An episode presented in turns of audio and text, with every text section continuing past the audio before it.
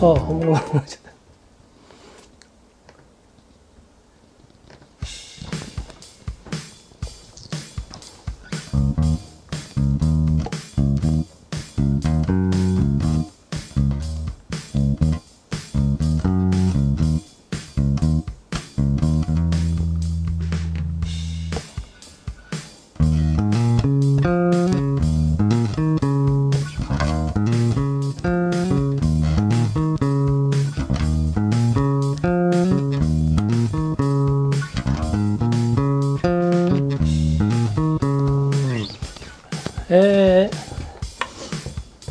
ヤンスファクトリーポトレーディオ TP です、えー、5月30日土曜日、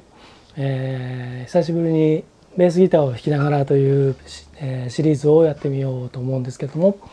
えー、この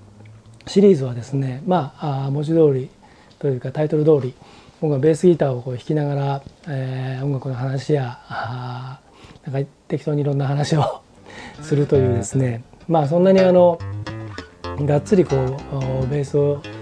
弾くというギターとかだったらねあの何かの曲をこう、えー、弾きながら例えば、えー、弾き語りをするみたいなことをやってもいいんですけどなんせベースですからあの前も言いましたけどあのもう今はいなくなっちゃった花輪みたいになっちゃうんで あのベースはあくまでも、えー、添え物的な感じなんですけれども。えー、かといって音声だけでこれをやるともっとあのよくわかんないことになっちゃうんで一応あのビデオポッドキャストシリーズでやってます。えー、今日1曲目、えー、頭さっき1曲目というかさっきちょっとかけたのはですねあのマイケル・ジャクソンの「えー、オフ・ザ・ウォール」という、えー、アルバムのタイトルチューンですね「オフ・ザ・ウォール」をちょっとやってみたんですけどもあのこのアルバムでベースギターを弾いているルイス・ジョンソン、えー、先日あの亡くなりましてあのまあルイス・ジョンソンと言いますとサンダーサムといってまあその雷のようなそのまあサムまあ親指のですね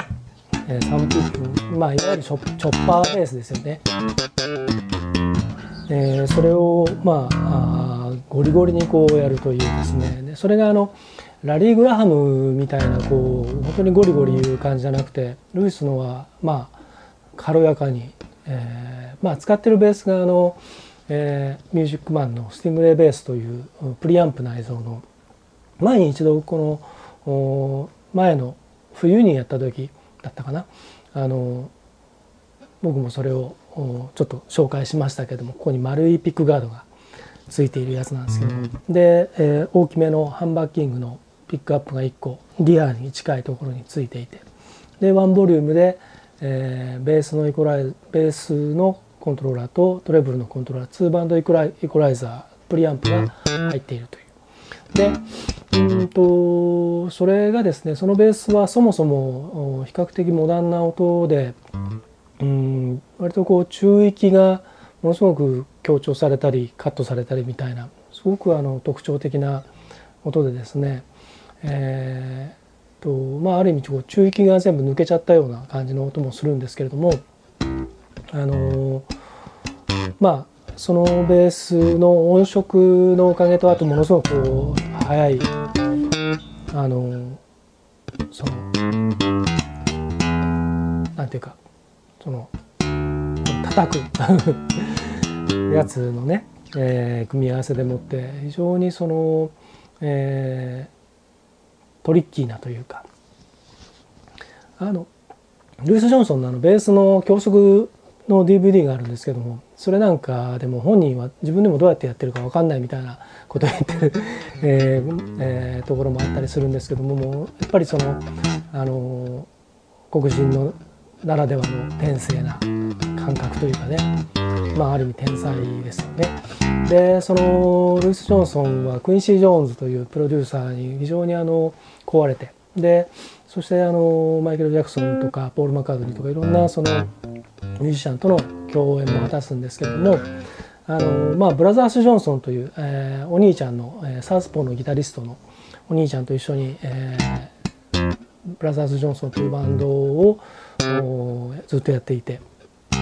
僕は高校生中学生高校生ぐらいの時はあのいわゆる歌謡雑誌ですね「平凡」とか「明星」とかそういった雑誌が洋楽の情報源だったんですね。ミュージックライフに行く前は明星平凡が、えー、洋楽の、えー、あと、えー、AM のいろんなカウントダウンラジオですね FM よりむしろ AM のラジオ AM の、えーと、土曜日週末の夜やってる番組とか、えー、また深夜にやってる番組とか、まあ、非常にその、えー、アメリカイギリス問わずいろんな洋楽が入ってきてだからあのー、ちょっと話外れますけど、えー、中学生小学生から中学生もう洋楽大好きだったんですけども、あのー、もうどの国のアーティストとかっていうのも全然そんなのもう関係ないっていうか自分の中ではあのまあアメリカもイギリスも当時は そんなにあのこう何が違うのか分かんないぐらいなそんな子供だったんであの例えばそこに北欧の音楽だったりとか、えー、中東の音楽だったりとか、えー、アフリカ系の音楽とかあの南米系の音楽とかがこう入ってきても全然えー、分け隔てなく全部もう洋楽というくくりで聴いていたわけなんですね。でまあまあ、そういうその情報源の中でそのルイス・ジョンソンのその、えー、スタイルとかその持っているそのベースの構え方とかこんこんな感じになっててもとにかくやたらネックがこう長い感じの、えー、写真とかね、えー、まあ、そんなものをこう見てかっこいいなって思って、えいたわけなんですけども。で今日はこのあのアイバニーズのこれももうこの番組では何度も紹介させてもらってますけども、えー、昔のですねまだアイバニーズがイバニーズと呼ばれていた時代の80年代初期の、えー、ベースなんです。これは80年製ですね、えー、日本の楽器メーカーなんですがもともとはあ名古屋のですね星野書店という本屋さんがあってそこの星野書店の楽器ブランドとして星の楽器っていうのができてで玉ブランドっていうのができてであのドラムの玉とかですね、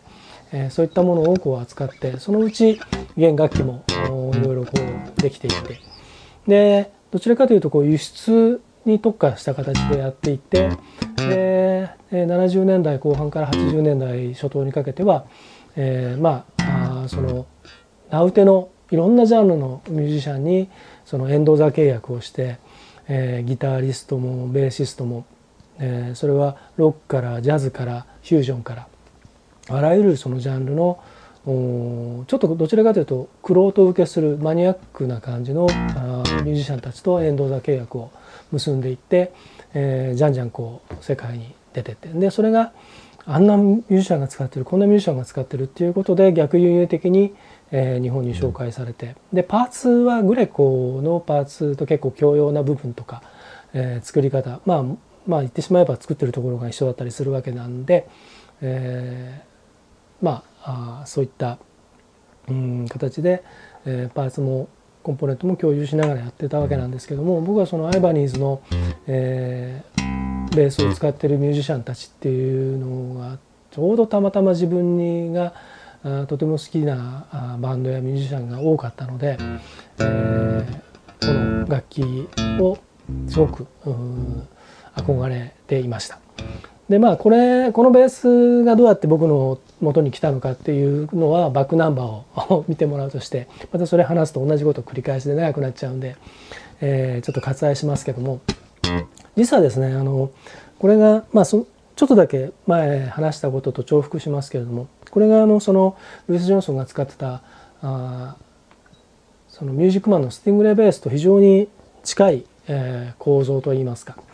えー、ワンピックアップが、えー、少しフェンダーのプレッションペースなんかに比べると少し後ろに、えー、リア寄りにあってワンボリュームで、えー、2, イコラ2バンドイコライザーベースとトレブルというでプリアンプが入っていて、えー、9ボルトバッテリーをここに入れて、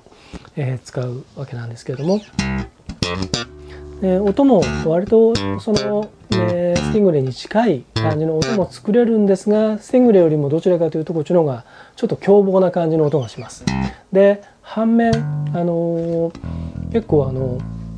トレブルをぐっとこう絞って弾くと